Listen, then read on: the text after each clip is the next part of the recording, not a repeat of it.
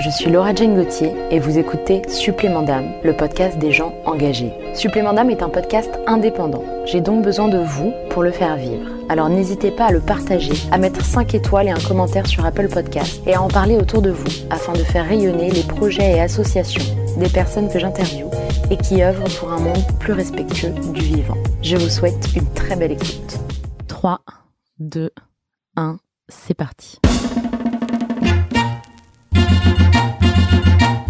Yes, we can. Bienvenue dans Supplément d'âme, le podcast des gens engagés. I am fighting for my future. Notre maison brûle Je ne veux plus me mentir. et nous regardons ailleurs. We cannot sit back and Nous ne pourrons pas everything dire works out for the best. que nous ne savions pas. We all know that it takes more than one to win this que Nous ne fight. savions pas.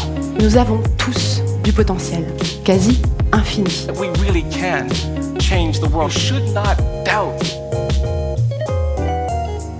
Asma Guedira, c'est une jeune femme de 33 ans.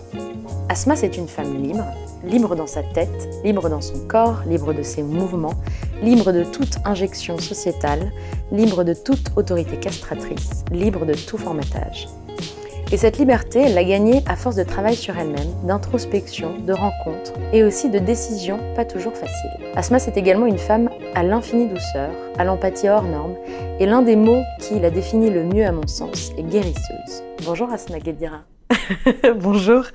Euh, quelle magnifique présentation. Merci. Ton introduction euh, me touche beaucoup. Bon alors, on, on va parler de ton parcours. Est-ce que tu veux bien euh, me parler de ton parcours professionnel Oui, alors euh, mon parcours professionnel, de façon linéaire, est, assez simple et euh, j'espère euh, de plus en plus répliqué par les, générations qui me suivent et ma génération aussi.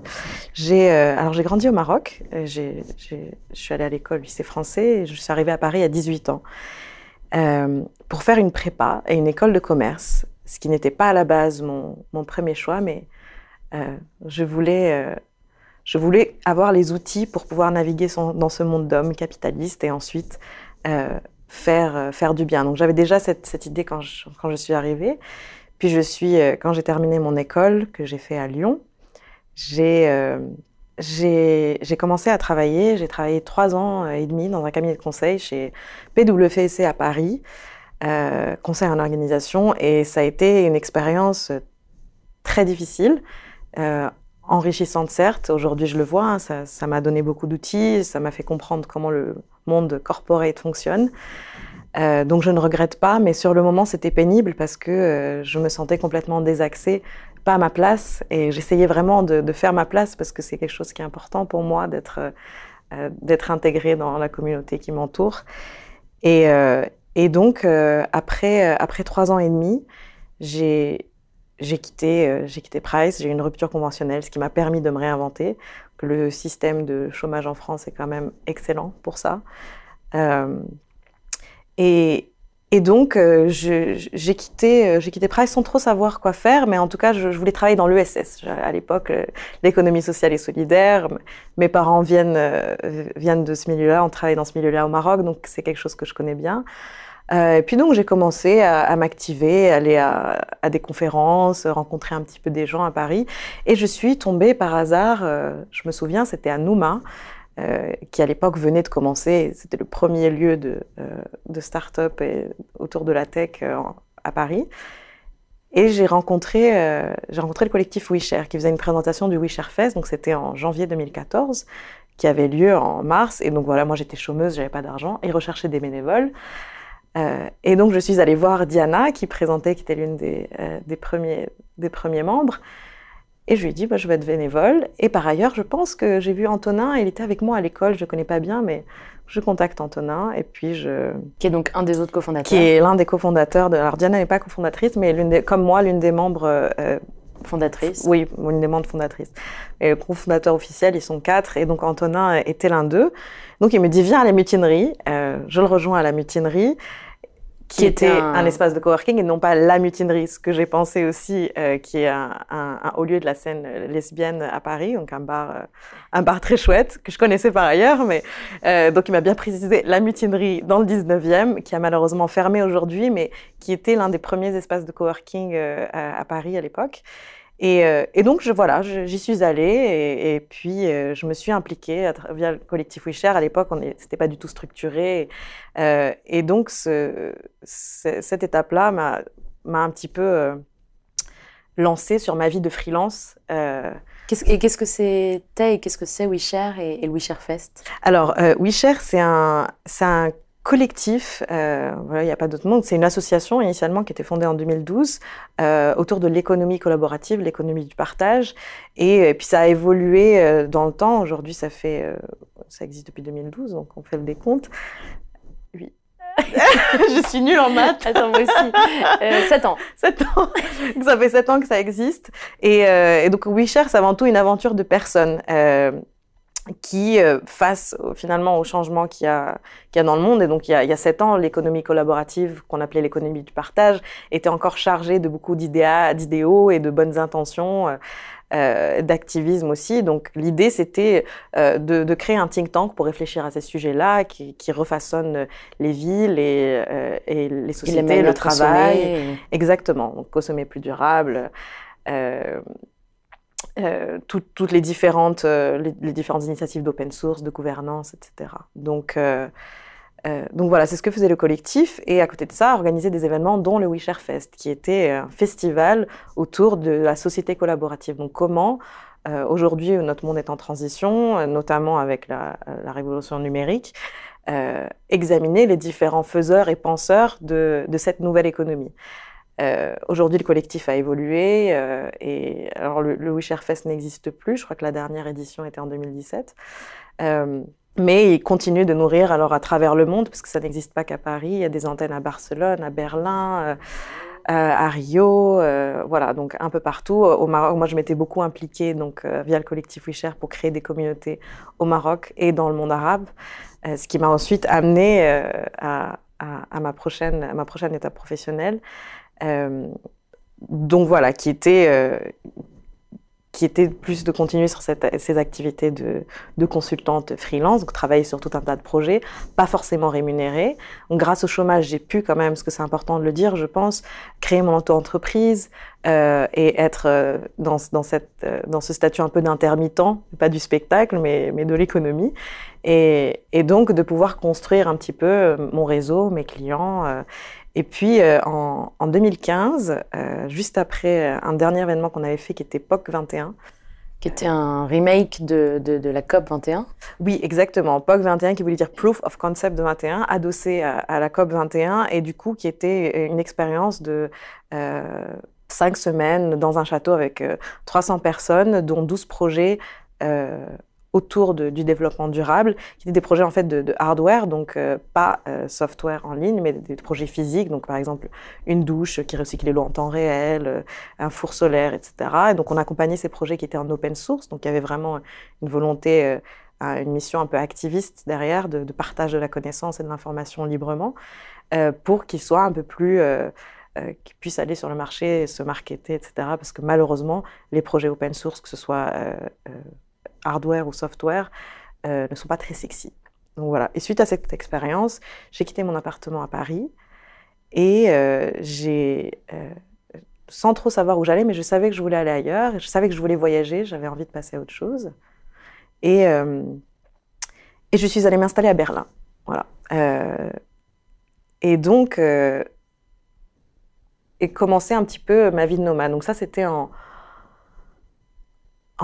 octobre 2015, j'ai commencé à voyager un petit peu avec cette idée de je m'installe à Berlin, mais euh, euh, j'ai eu un appartement fixe à Berlin en, juillet 2016 et entre-temps, j'étais finalement nomade, donc j'ai voyagé au Brésil, à Bali euh, et, à Berlin où je revenais un peu comme ma base en louant à chaque fois des, des appartements différents. Alors, c'est quoi nomade pour les gens qui écoutent Oui. et qui connaîtraient pas? Alors, nomade, euh, c'est un, peu un concept sexy. Alors, j'en parlerai peut-être un peu plus tard parce que euh, c'est aussi euh, quelque chose que je remets beaucoup en question pour tout un tas de raisons.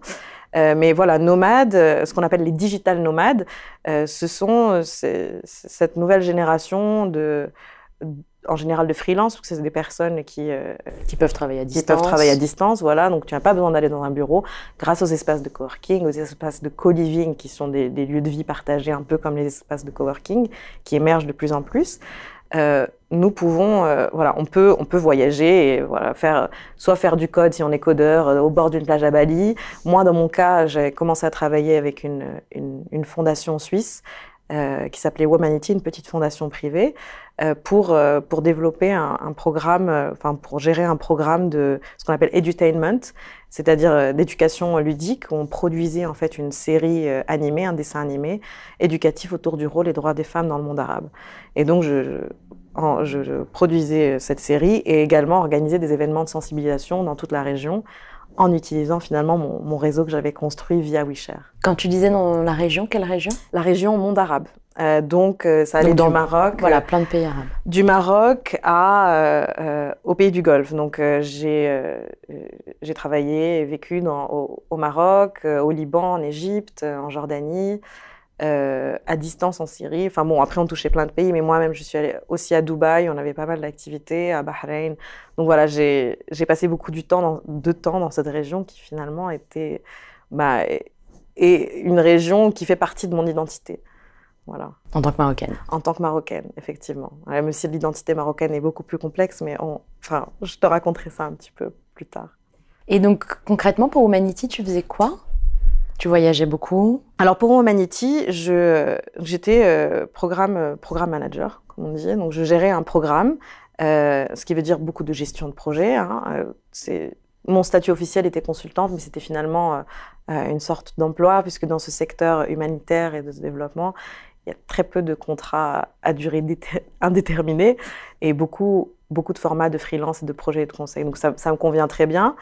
Euh, et, donc voilà, il y avait cette partie de, produire et de réaliser la série.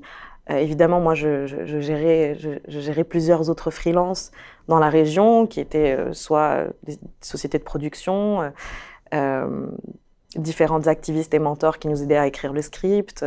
et j'organisais également des, ateliers localement sur place, une fois la série produite, pour discuter des sujets qu'on traitait. Donc les sujets, ça allait de, de tout simplement les, les rôles euh, stéréotypés d'un homme et d'une femme à la maison, euh, l'éducation, le mariage, euh, mariage des filles, violence domestique, viol. Donc il y avait, on a aussi fait un épisode sur la santé sexuelle et les FGM, qui sont la mutilation. Mutilation génitale, pardon, l'excision, donc pour les femmes, je cherchais le mot, parce qu'en anglais c'est female genital mutilation, donc l'excision qui est très présente en Égypte uniquement, ça vient du, euh, notamment du Soudan et de certains pays de, euh, de l'Afrique de, de l'Est.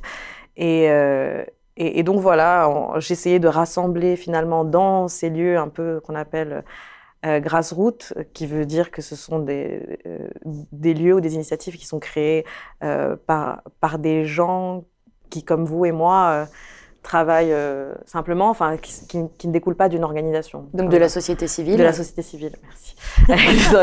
J'ai- du mal parce que c'est comme je travaille beaucoup en anglais depuis finalement ces quatre dernières années, j'ai vécu et, et, et travaillé en anglais. Ce vocabulaire-là, je, je le retrouve mal en français, qui est pourtant ma langue natale aussi. Mais Euh, et du coup, Tu organisais. donc j'organisais, voilà. Oui. Et l'idée, c'était de, de sensibiliser Oui. l'empowerment, enfin, c'était de travailler à l'empowerment des femmes. Oui. Alors l'objectif du programme, c'était euh, d'une part de sensibiliser les femmes et les hommes, parce qu'on avait aussi euh, beaucoup de contenu sur la masculinité, sur les stéréotypes masculins. On travaille avec des associations comme Promundo, par exemple, qui fait un travail fantastique euh, avec euh, des jeunes garçons pour les sensibiliser en école à connaître, enfin maîtriser leurs émotions, pas maîtriser, mais à être connectés à leurs émotions, et ce que malheureusement les garçons n'apprennent pas. Donc on travaillait à la fois sur les deux modèles, même si l'axe principal était était le rôle et le droit des femmes dans la région. Et, euh, et, et aussi, non pas juste de sensibiliser, mais de convertir. Donc, ce qui était aussi euh, compliqué dans, dans ces programmes-là de... Quand tu dis convertir Euh, du coup, euh, convertir, c'est-à-dire, oui, c'est vrai que euh, c'est c'est plus euh, transformer en fait en action, engager euh, les personnes. C'est-à-dire que euh, les personnes qui viennent à nos événements, que ce soit en tant qu'auditeur ou en tant que, euh, que, que- speaker, orateur, euh, activiste, chercheur, etc., finalement, les pousser aussi à prendre de l'action, à faire des actions pour changer, pour changer les choses, parler autour d'eux. Alors, je pense à typiquement un programme on a fait, un, partenariat avec une association au Maroc qui s'appelle NAPTA, qui travaille avec des jeunes en zone périurbaine euh, dans, la région de Rabat, euh, donc des, douars qui sont un peu des bidonvilles très pauvres dans la campagne, euh, à côté de, régions de, lotissements périurbains qui, se sont construits un peu plus riches. Donc, et cette association visait à éduquer, intégrer ces jeunes pour euh, les, les, les empowerer. Mais, euh, et donc, on a collaboré avec eux pour faire quelques sessions de visionnage de cette série euh, pour créer en fait les conversations que ils n'auraient pas sans, sans regarder cette série. Et donc, euh, C'était presque un prétexte pour créer du Tout à fait. dialogue. tout à fait, pour créer du dialogue et aller au-delà. Donc, et puis aussi la partie via les réseaux sociaux, sur Facebook, Instagram, etc. La série, la série était aussi diffusée là pour essayer via le de, de, de finalement d'engager aussi, de sensibiliser et d'engager euh, l'auditoire euh, visuel. Et après Womanity, qu'est-ce qui s'est passé professionnellement? Ça- Alors- ça, s'est fini quand déjà? Alors, Womanity, euh, j'ai euh, j'ai arrêté mon contrat après trois ans à la fin décembre euh, 2018. Donc il y a quelques mois. Voilà, il y a quelques mois. Et alors, j'ai fait, je faisais aussi d'autres choses en parallèle de Humanity. Euh, j'ai continué en fait dans ces, dans ces activités euh, autour de. Finalement, ce que j'ai retiré de WeShare, c'est euh, tout ce qui est autour de l'intelligence collective et des nouvelles formes de travail et de leadership. Donc, j'ai continué à faire des, conférences, écrire des livres et, et des. Finalement, ce que j'appelle en anglais, on va dire des learning experience design, de, de créer en fait euh, des, formats euh, pour, pour apprendre différemment, notamment sur les thèmes du leadership. Apprendre différemment en utilisant les principes de l'intelligence collective, euh, la connexion à soi, à la nature, à l'art, et finalement comment, comment mettre le processus créatif et humain au cœur de nos relations. Et, donc j'ai fait beaucoup ça avec des, avec des changemakers dans le monde. Euh, c'est notamment comme ça qu'on s'est rencontrés, Laura Jane, il y, a, il y a deux ans, à une retraite comme ça. Donc j'anime et je, je, je, je co-design, je crée euh, en collaboration ce, ce type d'atelier et de formation. Donc tu fais du design et aussi de la facilitation. Et donc du coup, qu'est-ce que c'est la facilitation? Alors, en fait, la facilitation, euh, c'est euh, finalement une méthode, c'est une façon d'animer euh, et, et de former des personnes, des équipes autour d'un sujet donné, si j'essaie de simplifier. J'ai découvert ça, moi, personnellement, via WeShare. Enfin, au début, euh, dans WeShare, parce qu'on faisait des, des, retraites et des séminaires euh, internes avec différents, différents connecteurs membres de la communauté dans un lieu donné pendant une semaine. Et finalement, en fait, les méthodes d'échange et d'animation euh, dans, dans les ateliers qu'on avait pendant cinq jours étaient totalement co-créées par tout le monde. Donc, euh, par exemple, je recommande, si, si jamais euh, euh, le- les gens s'intéressent, mais pour les gens qui nous écoutent, euh, Art of Hosting, qui présente des méthodologies de, de facilitation euh, en intelligence collective, finalement, qui visent à remettre l'humain et les, les relations humaines simples au cœur du processus. Donc, on va avoir une une- un type d'animation non pas qui non pas scolaire comme voilà je vais à une formation aussi pour ceux qui travaillent en entreprise encore je m'assois et j'écoute le formateur et on fait c'est un très peu des- descendant. voilà un peu d'exercice interactif le là, sachant qui parle et les autres qui écoutent tout passivement. à fait. Donc on retrouve encore cette espèce de, de rapport de pouvoir et de force qui, qui structure notre société. Et là, euh, via ces expériences apprenantes, on déconstruit ce rapport de force en faisant en sorte, donc le facilitateur, donc mon rôle, c'est de faire en sorte que toutes les personnes soient partie prenante du processus euh, d'apprentissage et de création. Donc ça peut aller, euh, là aujourd'hui, euh, je participe à des formes encore plus extrêmes ou radicales de, de facilitation en intelligence collective. Qui on donne appelle ça quoi? L'émergence, ça s'appelle. Et là récemment, donc j'étais à, à une, on a co-créé une retraite à, Esalen, qui est un institut en, Californie, à Big Sur, qui fait beaucoup de beaucoup d'ateliers euh, autour de la spiritualité, de la nature, des nouvelles formes d'économie, donc euh, aussi très ouvert sur les sujets qu'il traite. Et, euh, et donc là, nous étions 40 personnes, dont des personnes qui travaillent à et puis des personnes qui venaient un peu partout. Et chacun était co-host, donc co-facilitateur. Il n'y avait pas de programme, il y avait une structure. Nous avions des cercles pour discuter le matin et le soir. Et ensuite, il y avait certaines activités proposées. Chacun était libre d'y participer ou non. Et euh, un, tableau, voilà, où pendant les cercles du matin ou du soir, on pouvait proposer des activités. Et donc, il y avait des cercles d'animateurs et de facilitateurs qu'on avait proposé de créer par sujet. Ça demande aussi beaucoup de travail en amont. Ça demande d'avoir une équipe cœur qui est qui est déjà qui a l'habitude de travailler avec ces, sujets parce que c'est pas évident pour les gens d'être livrés à eux-mêmes euh, et, et finalement euh, de, de prendre d'être en autonomie totale. C'est très difficile. On a vraiment l'habitude de, de faire que ce ce qu'on soit procédurier. et- Exactement. Donc, euh, et, et moi, ça me fascine, j'adore. Et, pour moi, c'est l'un des meilleurs outils. Le sujet, c'est Myth Lab, c'est comment on réinvente les mythes et les histoires de, de demain, puisque nous sommes dans un monde en transition complète, et que finalement, il y a tout un tas de, euh, de sujets, de façons de voir le monde qui émergent, mais qui, il n'y a pas d'histoire encore collective, future, écrite, euh, positive, euh, qui, finalement puisse fédérer beaucoup de personnes. Donc l'idée, c'est de créer plusieurs formats pour essayer de réinventer un petit peu euh, ces nouvelles formes de vie en société. Et du coup, donc, comment est-ce que, je sais pas si on peut le, le verbaliser, mais comment est-ce que cette magie, elle opère de co-création en groupe? Qu'est-ce que ça apporte d'être co-host et de, de- d'être co-créateur finalement? De ces ateliers, de ces retraites séminaires versus le truc descendant qu'on connaît tous avec euh, le prof qui parle, le patron qui parle, je sais pas qui qui parle. Euh, L'idée c'est que chacun a quelque chose de magique à offrir finalement. Exactement. C'est qu'il n'y a pas, finalement, il n'y a pas une personne qui est plus sachante que d'autres. Nous avons tous des, des sujets qui nous passionnent, des choses qui nous passionnent. Et de créer des espaces où les gens se sentent finalement assez euh, libres, en tout cas, même s'ils sont un petit peu poussés à le faire, hein, mais euh, euh, libres et euh, safe, donc en, sé- en sécurité, euh, de se laisser, euh, de laisser livrer leur passion et partager finalement avec les autres, ça crée euh, un engagement fort déjà des gens de, tout un chacun, puisque tu t'appropries vraiment la semaine et les relations. Ça te permet de, de, de t'orienter vers ce qui naturellement te séduit, te parle, et finalement là où chacun s'épanouit le plus. Euh, donc pour moi, ça demande aussi beaucoup de, travail sur soi et de retour sur soi et d'être à l'écoute. Donc ça pousse finalement à se mettre dans cet état-là euh, d'écoute. Je trouve, je trouve que la facilitation pour moi c'est très intéressant parce que je t'ai parlé de finalement le travail que je faisais avec Humanity. Euh, c'est une partie de, c'était une façon d'exprimer une partie de ce qui me, ce qui me passionne, tout ce qui est lié au genre et à la sexualité. Finalement cette identité. Euh, qu'en tant qu'homme et femme ou transgenre, aujourd'hui tu as beaucoup d'identités de genre euh, euh, qui, qui se revendiquent et qui émergent. Ça, c'est l'identité politique, on en parlera une autre fois.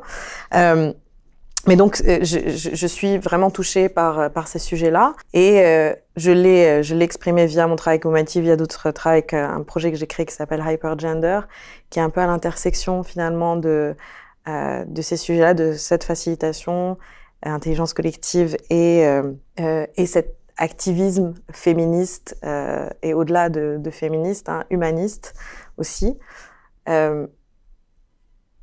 Ce qui est intéressant dans la facilitation et dans ces, techniques de nou- nouvelles formes de leadership, euh, c'est qu'il y a une attention beaucoup plus forte qui est euh, prêtée à l'émotionnel, à l'intangible, à l'intuitif, euh, qui ont été jusque-là des qualités développées beaucoup par les femmes, de par notre conditionnement social, euh, et, et très peu présente dans le monde professionnel euh, ou dans, dans, le monde professionnel en général, dans les interactions sociales qui sont très euh, descendantes, euh, euh, arbitraires, compétitives. Et, euh, et ce que je trouve intéressant, c'est le, le lien finalement qu'il y a entre cette façon d'aborder les relations personnelles et professionnelles que la facilitation par l'intelligence collective apporte et l'identité de genre euh, et, les tensions qu'il y a entre polarité masculin et féminin, ce que euh, les sociétés orientales euh, appellent le yin et le yang, le yin étant l'énergie féminine, et je mets féminine entre guillemets, le yang étant l'énergie masculine. Sachant que chacun de nous, hommes comme femmes, nous avons des deux. Exactement. J'ai une part de masculin et de féminin. Exactement. Et tu as une part de féminin et masculin. Un homme a une part de féminin également et de masculin. Exactement. Ce que représente finalement très bien le, signe que, tout le monde connaît, yin et yang, qui est cette espèce de, euh, de, cercle avec deux, deux demi-croissants, un blanc, un noir, et chacun a un point blanc et un point noir. Donc ça montre vraiment euh, cette, cette relation dansante avec, euh, avec des polarités qui n'en sont pas, mais qui le sont devenues à travers notre éducation. Et, euh, et aujourd'hui, effectivement, c'est ce, que, c'est ce, qui m'intéresse beaucoup de, euh, de, de, poursuivre comme, comme recherche sur les interactions qui existent entre ces deux sujets, euh, parce que je pense qu'il y a quelque chose. D'ailleurs, dans toutes les retraites auxquelles j'ai participé, c'est un sujet qui émerge toujours, parce que euh, il y a tellement de tensions entre euh, le masculin et le féminin, les hommes, les femmes et les, rôles finalement dans lesquels nous sommes tous, euh, nous avons tous été euh, enfermés, enfermés, exactement, et, et qui sont questionnés quand on quand on questionne les, les schémas les schémas relationnels ou les modes d'interaction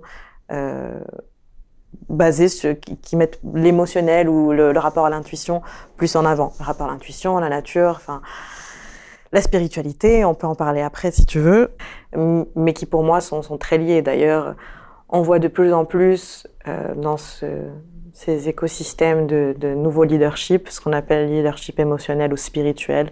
Tu as beaucoup de leaders, euh, chefs d'entreprise, aux États-Unis notamment, en Californie, c'est très populaire, qui, euh, voilà, qui, qui sont un peu des, des, gourous de la méditation, qui discutent la spiritualité. Encore une fois, là, il y a aussi des limites parce que c'est euh, je trouve que c'est un thème qui est euh, un peu capté par le capitalisme et, euh, et finalement le, la façon de voir les choses très yang. Un peu marketé. Voilà.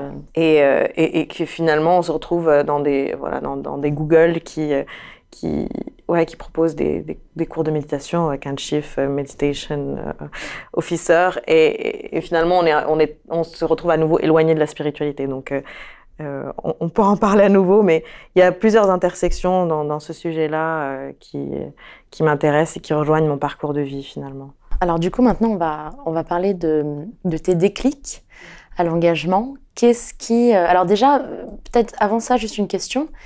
Ça veut dire quoi pour toi être engagé? C'est quoi pour toi l'engagement? C'est une très belle question.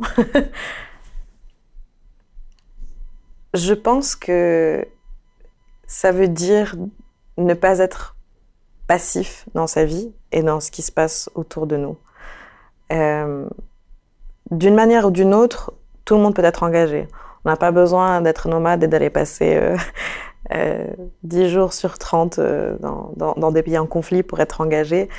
Euh, c'est essayer finalement d'avoir un impact autour de soi, un impact positif, d'être concerné par par ce qui se passe autour de nous et de, et de faire en sorte, dans, même à sa petite échelle, dans son quotidien, de changer les choses ou d'avoir un impact, de faire en sorte d'aligner finalement ta façon de voir le monde et tes idéaux avec euh, ce que tu fais, ta façon d'agir, ce que tu penses, comment tu parles. Donc, il euh, oui, il y, a, il y a plusieurs formes d'engagement.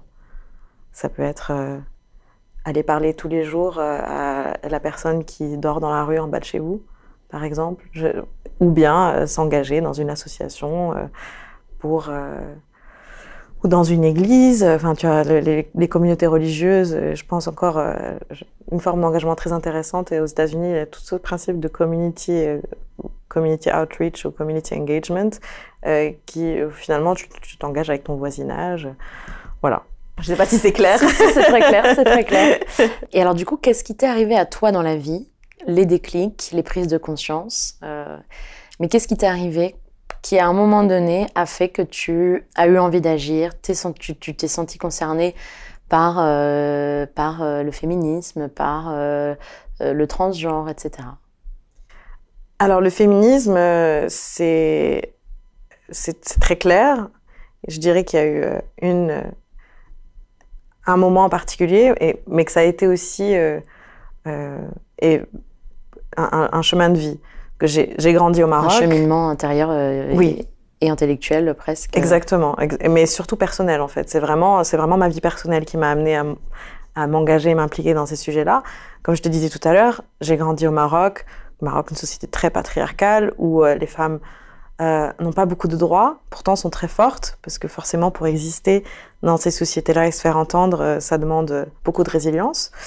Mais j'ai grandi dans une famille où mon père était féministe, où euh, ma mère aussi, ils le sont toujours d'ailleurs.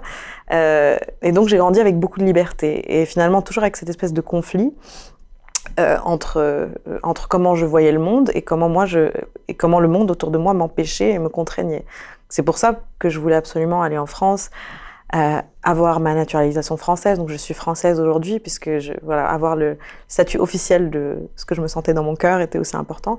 Et par ailleurs, par rapport au, au, euh, au privilège que ça apporte de pouvoir voyager, notamment, euh, puisque la mobilité est très limitée euh, en tant que femme marocaine.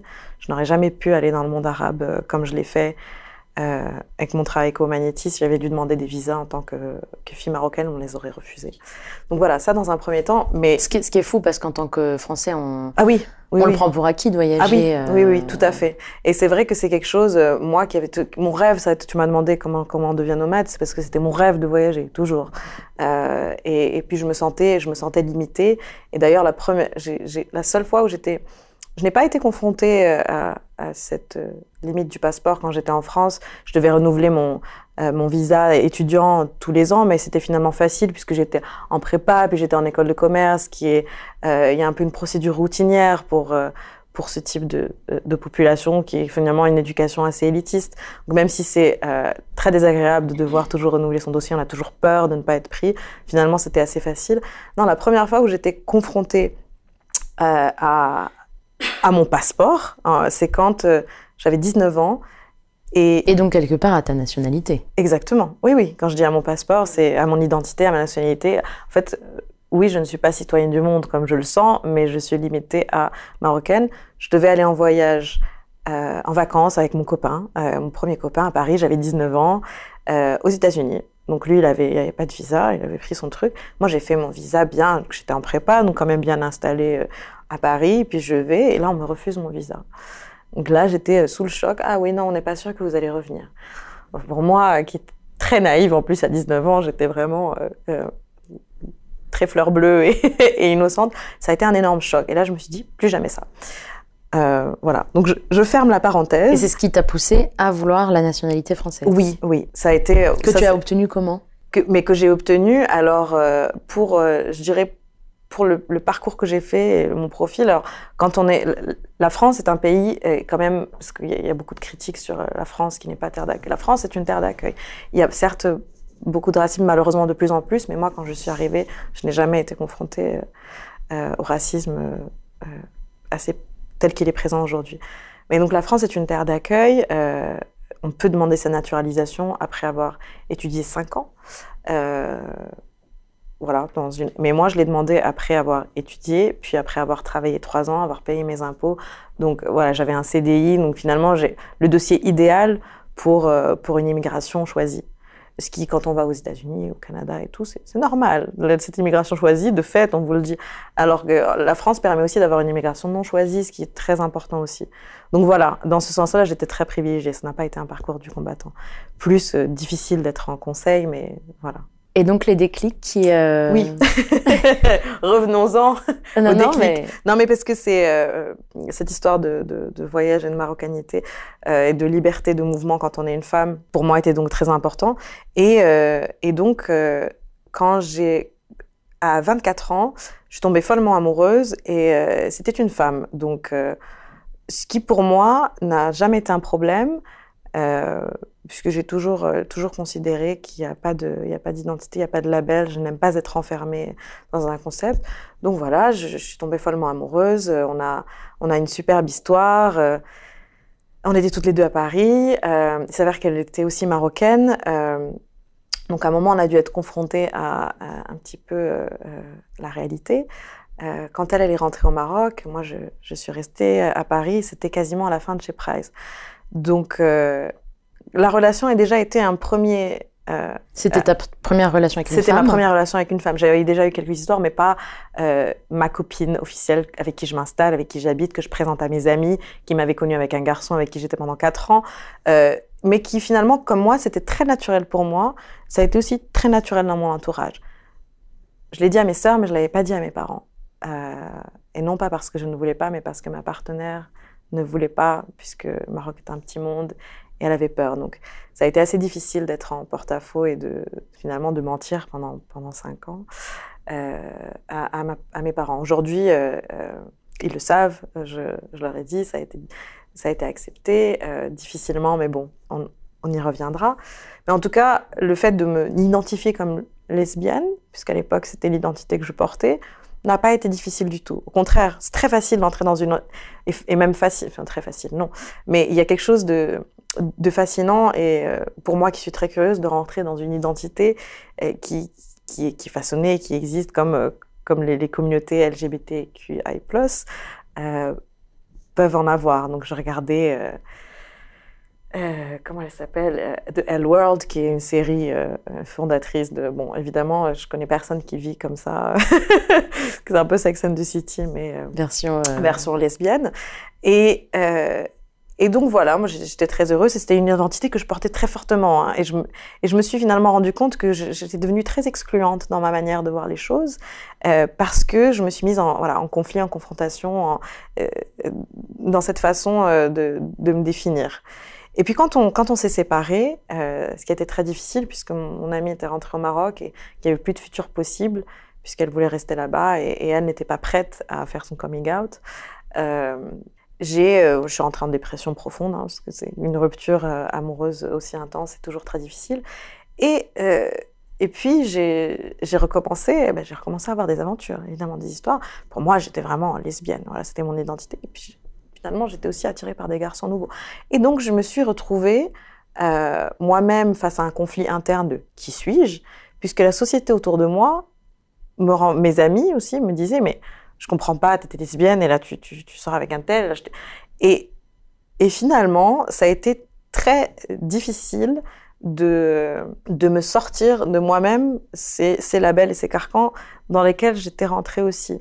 Et c'est ce qui m'a amené à, à questionner, euh, à questionner beaucoup euh, ce, oui, finalement, les, façons dont, dont on s'identifie, dont on se définit, et, et les stéréotypes, euh, euh, et les stéréotypes comme, comme les stéréotypes de genre, par exemple, de genre et de sexualité. et de sexualité, et de sexualité, puisque aussi je suis très libre avec ma sexualité, et je, euh, et je l'assume, et j'en parle, etc., parce que je considère que le rapport au corps et à, à la sexualité des, euh, l'une des vraies problématiques dans, notre société, dans les rapports de genre. Plus on parlera librement de sexualité, de désir, d'attraction, de rapports de force, puisque aujourd'hui c'est un univers où les rapports de force s'exercent à l'extrême. Euh, la culture du viol vient des États-Unis. Là, je, lisais ce matin un article sur des films hollywoodiens. On, a grandi en voyant des femmes euh, se faire embrasser de force, c'est la base, et en- dans, dans, dans un storytelling glamour. Et, finalement, euh, aujourd'hui, euh, on parle de plus en plus librement de ces rapports de violence et de domination, mais ils ont toujours existé. Et, moi, finalement, ça a été vraiment mon, propre chemin de, réaliser ça personnellement et de me dire, faut que je fasse quelque chose. Par ailleurs, il y a aussi, donc c'est pour ça que je fais le parallèle avec intelligence collective et genre, ce qui est un, un parallèle un peu étrange, mais moi qui me parle et qui fait sens. Euh, quand j'étais en couple avec euh, ma, mon amie, j'étais consultante chez Price. Je peux dire qu'il n'y a pas beaucoup de gens qui, ont, euh, euh, qui ne sont pas hétérosexuels et blancs, donc j'étais déjà la seule marocaine de mon équipe et la seule lesbienne. Et j'avais fait mon coming out après un an de travail avec mes collègues, qui était une équipe de mecs en finance, financement de projet, donc super, pas très ouvert et tolérant. Et moi, j'étais tellement en bisounours, parce que pour moi, c'est normal, enfin, on accepte tout le monde, que je me suis pas rendu compte, je me suis fait exclure de l'équipe. Enfin, c'était euh, et, et finalement, j'ai changé d'équipe parce que c'est devenu très très dur, euh, parce que ça se fait de façon très insidieuse. Et quand je m'en suis rendu compte, il était trop tard. Et euh, donc, j'ai caché mon identité dans la nouvelle équipe dans laquelle j'arrivais.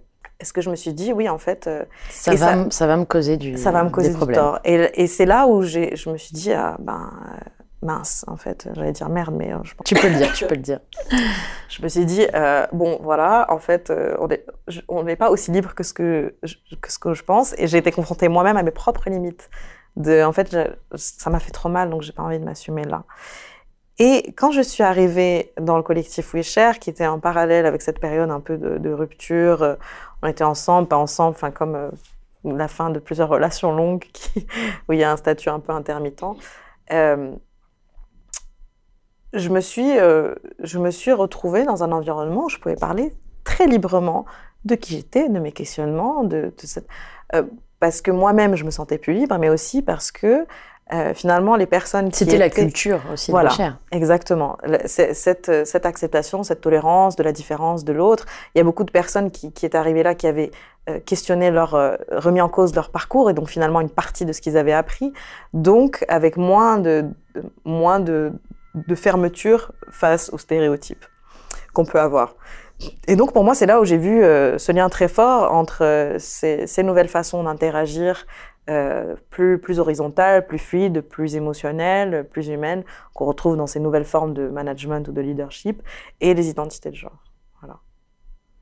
Eh ben, c'est pas simple, mais c'est voilà. est-ce qu'il y a eu d'autres déclics, moments fondateurs euh, euh, qui t'ont amené à, te questionner sur ces sujets et, progressivement à devenir toi-même euh, activiste, changemaker J'ai beaucoup parlé de WeShare euh, parce que c'est vrai que pour moi, ça a été une porte d'entrée vers les autres mondes dans lesquels je navigue aujourd'hui. Et pour ça, je suis extrêmement reconnaissante.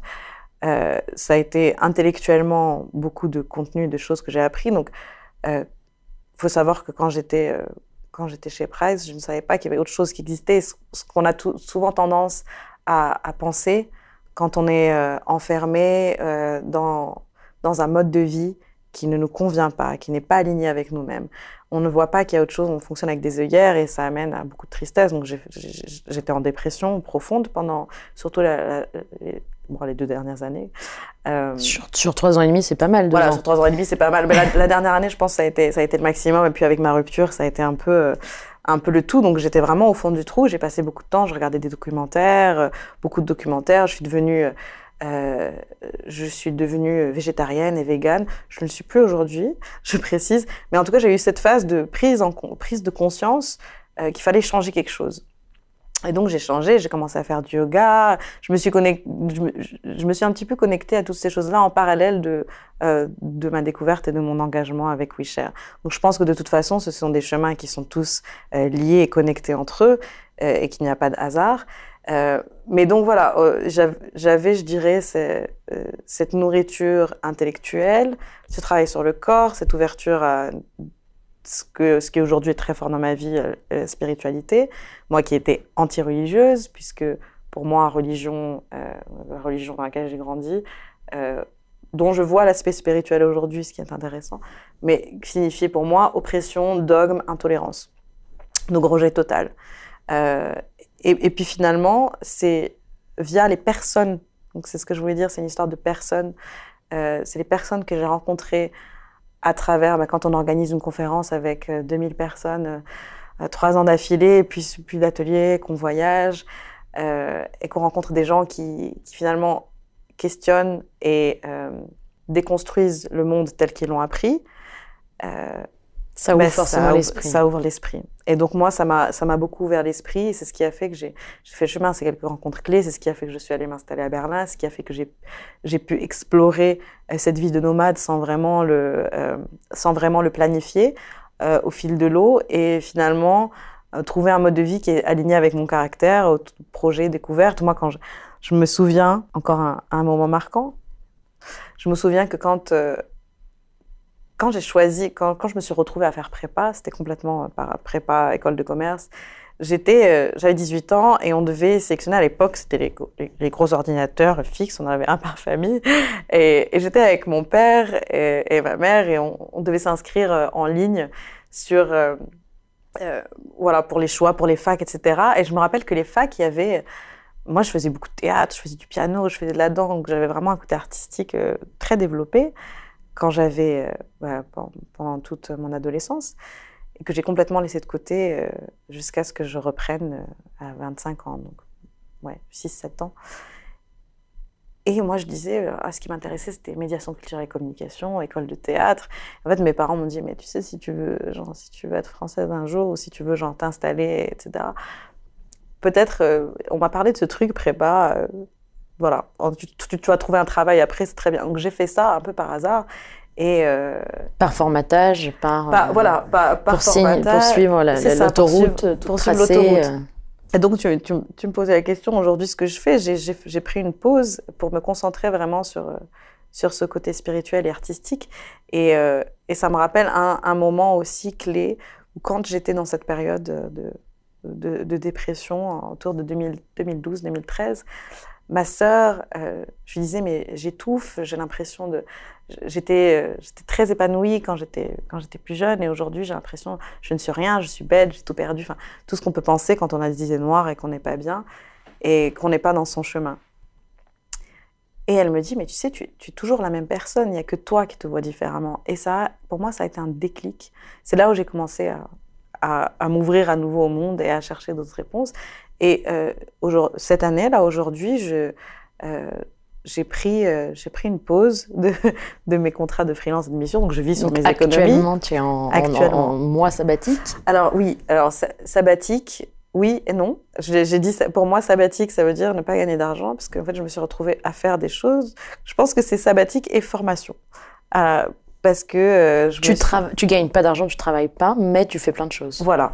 Euh, donc, je, je- plus, euh, ouais, une, vie, euh, ouais, sabbatique, artistique, je ne sais pas, mais en tout cas, j'explore cette partie de moi, plus créative encore, euh, pour pouvoir donner une nouvelle direction à, à mon parcours professionnel et, euh, et ma carrière, puisque ma vie, ma vie professionnelle et ma vie personnelle sont très mélangées, ce qui est aussi euh, difficile.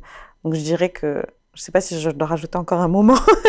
Un moment marquant, mais euh, c'est intéressant parce que cette période-là, pour moi, euh, me fait beaucoup de bien et euh, fait suite à, à une période assez difficile. Quand je te parle de ma vie, ça, ça a l'air merveilleux, etc. Mais il faut savoir que la vie de nomade, euh, la vie de, de, de freelance et d'activiste, de changemaker, est une vie aussi très éprouvante, très épuisante.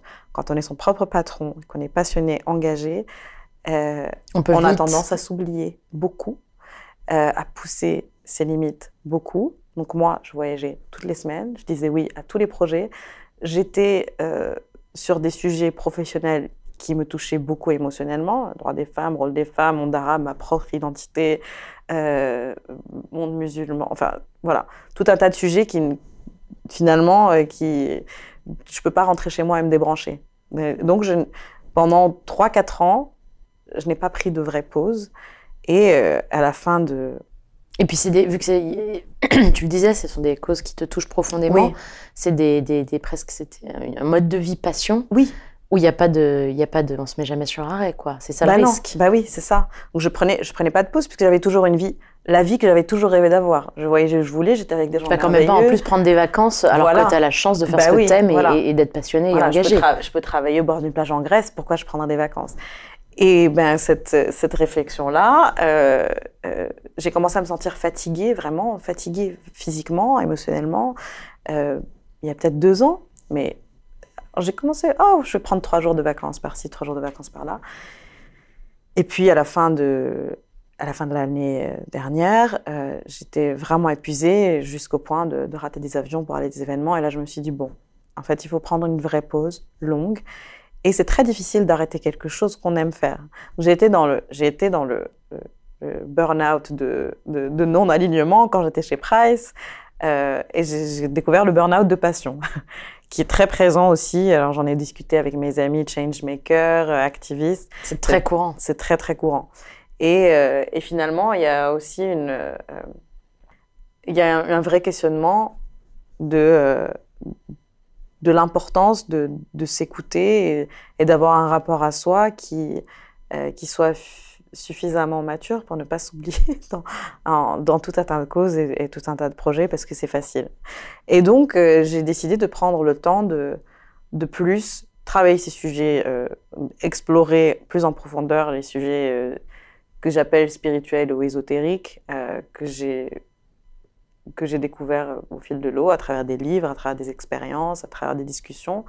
Euh, médecine alternative, euh, euh, médiumnité, magnétisme. Enfin, finalement, euh, tout- je recommande beaucoup le documentaire sur Netflix qui s'appelle Heal, Heal, comme soigner. H-E-A-L. H-E-A-L, exactement.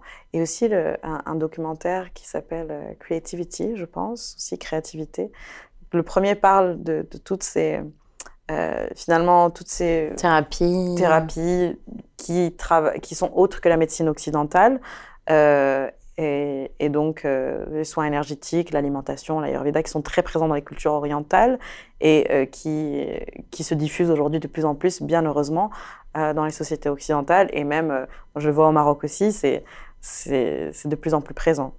Le travail sur le corps, le travail sur l'âme, le travail sur, euh, Les énergies. sur les énergies. Et, euh, et donc voilà, j'ai fait une formation de, magnétiseuse, j'ai euh, fait des retraites de méditation et, euh, aussi un projet artistique. Donc aujourd'hui, j'aimerais utiliser l'art comme moyen d'expression sur les sujets dont, je t'ai parlé tout à l'heure, le genre et la sexualité, pour aussi trouver une autre façon de m'expr- m'exprimer qui soit libératrice et, euh, Et qui touche différemment. et qui touche différemment, qui me touche différemment moi et qui touche différemment les autres. Donc aujourd'hui, je suis dans cette réflexion, euh, comment continuer à faire de, de, de la facilitation et développer euh, ces expériences autour de nouveaux leaderships ou leadership spirituel, émotionnel, en tout cas des expériences apprenantes différentes. Travailler toujours sur le genre et la sexualité dans ces domaines-là, mais aussi euh, via des installations artistiques, photos, vidéos, collaborations. Tu as, tu as fait ta première, euh, Oui. euh, ta première expo finalement Oui. à Berlin Oui, il y a euh, quelques semaines, jours même.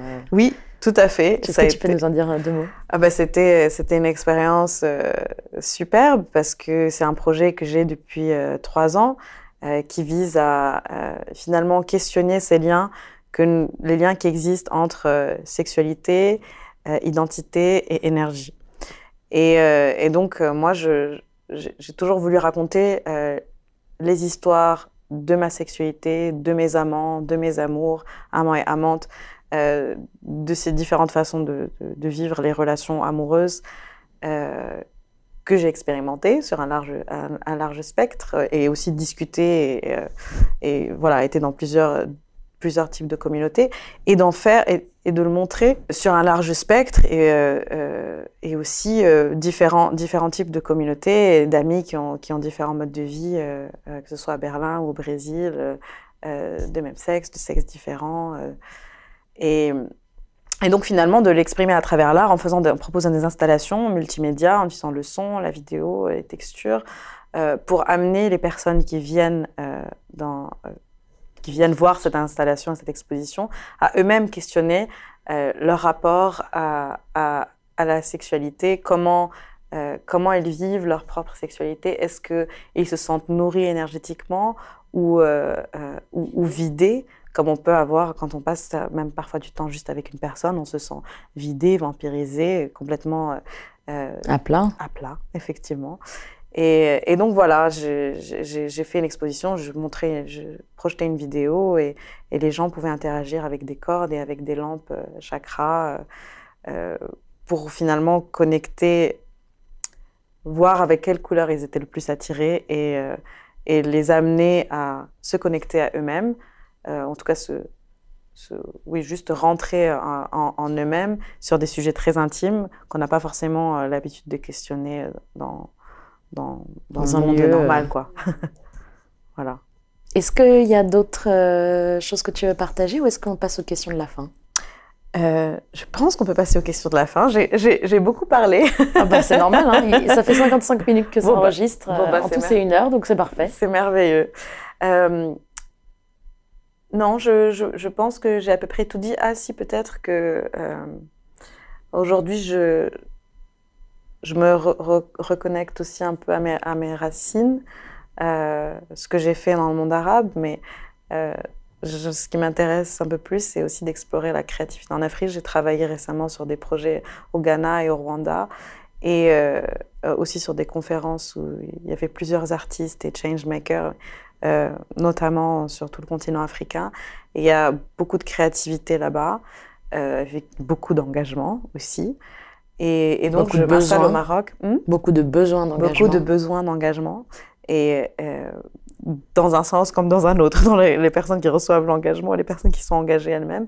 Et, euh, et finalement, c'est ce que je vais, euh, ce que je vais un petit peu explorer, parce que je m'installe, je prends le Maroc comme base euh, la semaine prochaine pour une période donnée, pour pour un petit peu, oui, pour re- Renouer. renouer avec mes racines euh, de ce côté-là. Dans le monde arabe, j'ai fait, maintenant je fais l'Afrique. Comment tu te sens de retourner chez toi après tant d'années de, de voyages, d'aventures, de, découvertes, de quête d'alignement?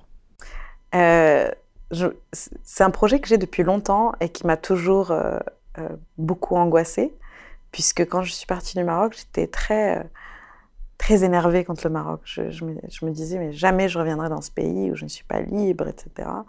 Euh, comme on peut l'être quand on a 18 ans et qu'on a plein d'idéaux. Et finalement, euh, aujourd'hui, je vois les choses complètement différemment, puisque j'ai j'ai travaillé là-bas, j'ai beaucoup d'amis, puis que le Maroc a beaucoup changé également. Et, euh, et je le sens comme une nouvelle aventure et non pas comme un non pas comme un, un retour en arrière mais comme une nouvelle aventure finalement j'ai vécu partout dans le monde en tant qu'adulte enfin partout dans le monde dans, En tout dans- cas, à beaucoup d'endroits. dans beaucoup d'endroits Euh, pourquoi ne vivrais-je pas aussi aller me confronter un petit peu euh, à, à cet endroit-là où la spiritualité est aussi très forte et je ne parle pas juste de religion je parle aussi de pratiques euh, ésotériques et spirituelles euh, qui existent depuis très longtemps dans différentes régions du Maroc, qui sont encore pratiquées et que j'aimerais revaloriser. Bon, Comme je dis, euh, pour conclure, la, réputation des Marocaines dans le monde arabe, mais aussi dans, dans pas mal de pays d'Afrique et dans d'autres pays, ce qu'on- c'est que nous sommes, excuse-moi l'expression, des putes, des prostituées et des sorcières. Parce qu'il y a beaucoup de sorcellerie. Donc il y a quand même, j'imagine, euh, des femmes libres au Maroc. beaucoup. Parce que souvent, c'est les, adjectifs qu'on donne aux femmes libres. Exactement, exactement. Et donc, euh, je, je pense que quelque part, je vais euh, euh, réclamer, reclaim, je ne sais pas comment dire en français, mais je vais me réapproprier euh, mon identité euh, de Marocaine. et de sorcière. si je... Non, mais alors, en tout cas, je, je, vais expérimenter ce que c'est que d'être une femme libre euh, au Maroc, vraiment. Eh ben, ça promet. On, tu nous donneras des, des nouvelles euh, dans quelques mois. Alors, ce serait quoi euh, À quoi ressemblerait un monde dans lequel les questions de genre ne seraient plus jamais une question? En tout cas, un problème. Euh, Toi qui aimes bien travailler les, les narratifs, les projections, les... J'ai, euh, j'adore la science-fiction. Depuis très longtemps en fantasy. Et, et aujourd'hui il y a, euh, y a un courant qui s'appelle solar punk qui est un courant de science-fiction positive. Donc euh, proche de la dystopie mais c'est une dystopie utopique donc euh, euh, ce serait plutôt dans dans dans cet esprit-là finalement où euh, les relations humaines le rapport à la nature a été réglé pour vivre en harmonie les uns les autres. Et quand tu m'as parlé, quand tu m'as posé cette question, j'ai pensé immédiatement à un livre. Mon père aussi est fan de science-fiction, je, je tiens ça de lui, euh, qui s'appelle Jean de la Lune, qui n'est pas un livre de science-fiction très connu, mais où finalement euh, il décrit une société où dans le futur, les, euh, les gens peuvent changer de, de, de sexe, de corps, comme on va faire une coupe de cheveux. Et, et on se rend compte à quel point ça, ça simplifie les rapports humains, parce que nous ne sommes pas réduits à notre corps et ce que la société impose à notre corps? Euh, et notre façon d'exprimer notre corps. Parce que pour moi, je pense qu'il y a vraiment un vrai sujet là-dessus. Et donc oui, c'est cette société, euh, c'est cette société finalement, on pourrait passer à euh, chan- changer de corps, mais sans aller jusqu'à changer de corps, en tout cas, euh, si on a envie, changer d'identité. Alors je pense beaucoup, je suis allée récemment au festival Burning Man, qui est une expérimentation radicale de ce qu'une telle société utopique peut être, basée sur l'économie de dons, sur euh, l'intelligence collective, le partage, et finalement où tu as, tu peux avoir quelqu'un qui est euh, habillé en licorne, quelqu'un qui est euh, nu, recouvert de, peinture dorée, ce qui, était moi par exemple, et quelqu'un, un, un, quelqu'un, un, un, mec habillé avec un kilt qui discutent normalement de, refaire le monde en écoutant de la musique. Donc évidemment, certains auditeurs pourront penser, oui, c'est une, utopie un peu hippie, mais c'est surtout une utopie de, tolérance finalement, euh, qu'il n'y ait pas de projection euh, de, désir et d'attente par rapport à, à ce que quelqu'un, euh, le rôle que chacun doit avoir et finalement d'oppression si on ne remplit pas ce rôle. Eh ben, très beau programme. La dernière question, euh, qui souhaiterais-tu voir à ta place dans ce podcast dans un prochain épisode? Je ne sais pas pourquoi j'ai aimé, parce que j'ai parlé de Solar Punk et il y a une fille que je trouve géniale qui s'appelle euh, Phoebe Tickle, qui, euh, qui est assez jeune, je pense qu'elle avoir 27 ans, quelqu'un de très engagé aussi, elle est londonienne. Et elle est finalement, elle, elle, travaille beaucoup avec le Schumacher College où elle a fait ses études. Et, euh, elle a une, une, une, vision, euh, une vision du monde et des choses à dire assez intéressantes à cette intersection. C'est une activiste de, de l'environnement euh, et de la spiritualité aussi. Et je trouve qu'elle a des choses à dire assez chouettes et c'est une femme forte. Donc voilà. Merci beaucoup Asma. Merci à toi.